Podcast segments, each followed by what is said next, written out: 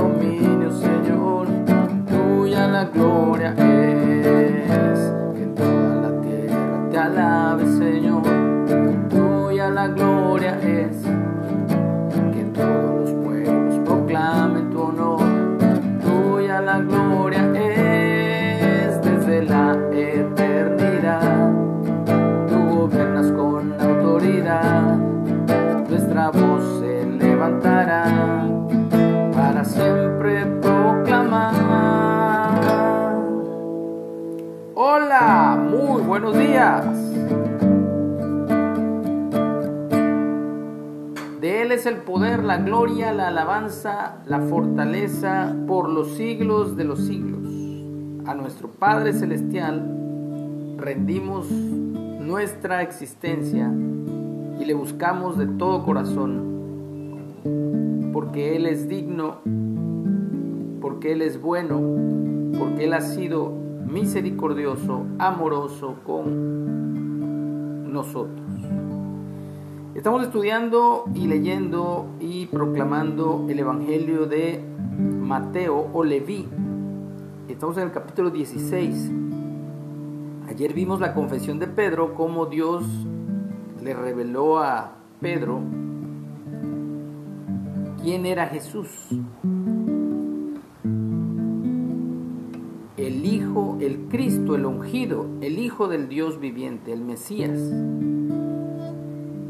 Y Jesús dice que sobre esa confesión que hace Pedro, edificará su asamblea, su congregación, su cuerpo, su nación, su reino, y las puertas de la muerte o del sepulcro no prevalecerán contra ella. Y a cada uno de nosotros somos parte de esa iglesia se nos ha dado las llaves del reino y todo lo que ataremos en la tierra será atado en los cielos. Eso se refiere a que tenemos la palabra de Dios en nuestra boca para proclamarla y establecer en la mente y en el corazón de la gente el reino de Dios una manera espiritual hoy día, pero que un día se va a hacer visible cuando Jesús regrese. Hoy nos toca leer, Jesús anuncia su muerte y dice, desde entonces comenzó Jesús a declarar a sus discípulos que le era necesario ir a Jerusalén y padecer mucho de los ancianos, de los principales sacerdotes, de los escribas y ser muerto, pero resucitar al tercer día. Entonces Pedro, tomándole aparte, comenzó a reconvenirle, diciendo, Señor, ten compasión de ti, en ninguna manera esto te acontezca.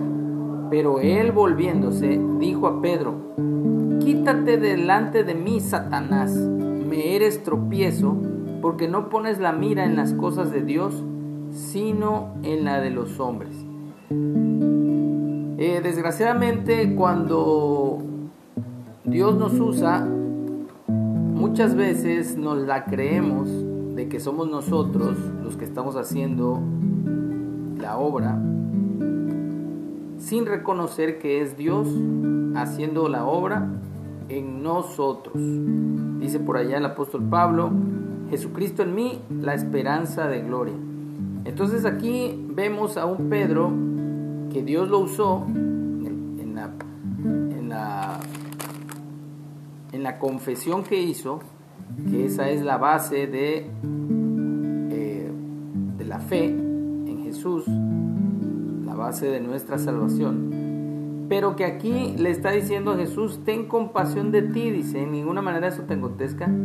Y rápidamente Jesús ve que Pedro ya no anda inspirado, iluminado por el Espíritu Santo, sino ahora es Satanás que lo está usando. Y rápidamente Jesús le dice, quítate delante de mí, Satanás, me eres tropiezo, porque no pones la mira en las cosas de Dios, sino en las de los hombres. Aguas de hacer de un hombre un becerro de oro, un ídolo. Hoy día mucha gente ha creado sus propios ídolos, los ha exaltado, ensalzado.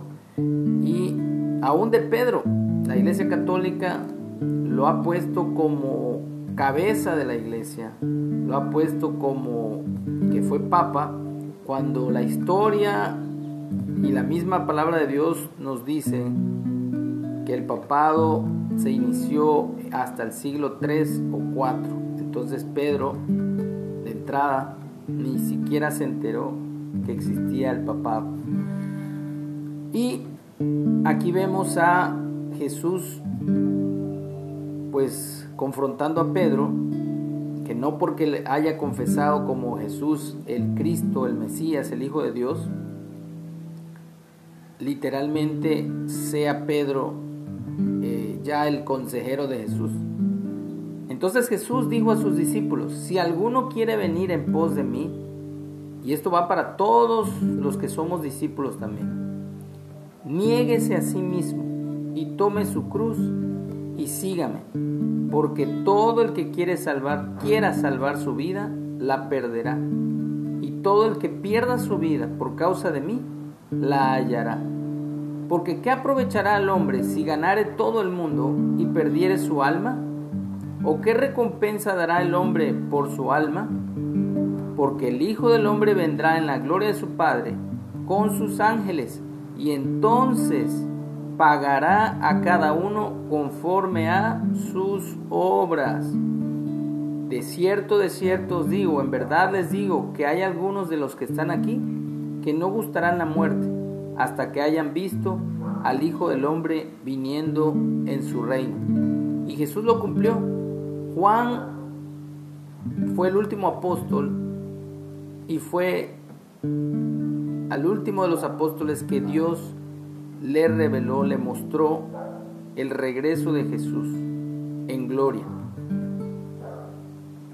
Así que se cumplió esa palabra y también se ha cumplido la palabra que desde la cita de ayer que vimos, Jesús ha puesto como una roca, no a Pedro, sino la confesión que hizo Pedro, que es la misma confesión que hoy día hacemos y pedimos que la gente haga para ser salva.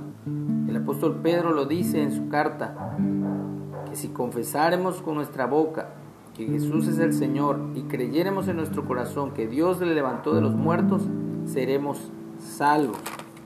Ahora, Jesús también nos aclara que qué recompensa dará el hombre por su alma, por su vida, por su ser. Así que Él vendrá en la gloria de su Padre con sus ángeles y pagará a cada uno conforme a sus obras. Aquí está la eh, diferencia entre lo que se enseña en el mundo católico y en el mundo protestante. Vamos a recibir recompensa o castigo, según lo que dice aquí, por lo que hayamos hecho, por las obras. Pero la salvación, recordamos que es por gracia porque por gracia somos salvos, dice el apóstol Pablo. Y esto no es de nosotros, sino es un don, un regalo de Dios. Pero se tienen que ver, el resultado de la salvación son las obras. Así que hacemos obras no para salvarnos, hacemos obras porque vamos a recibir también recompensa. Ya que Jesús aquí lo aclara, y entonces pagará el Hijo del Hombre a cada uno conforme a sus obras. Bueno, hasta aquí entonces la lectura de hoy. Que tengamos un excelente día. Recuerden que Dios es el que reina. Dios es el que recibe toda la gloria y la alabanza. El único y sabio Dios. Por eso decimos que toda la tierra te alabe, Señor. Tuya la gloria es. Que todos los pueblos proclamen tu honor. Tuya la gloria es desde la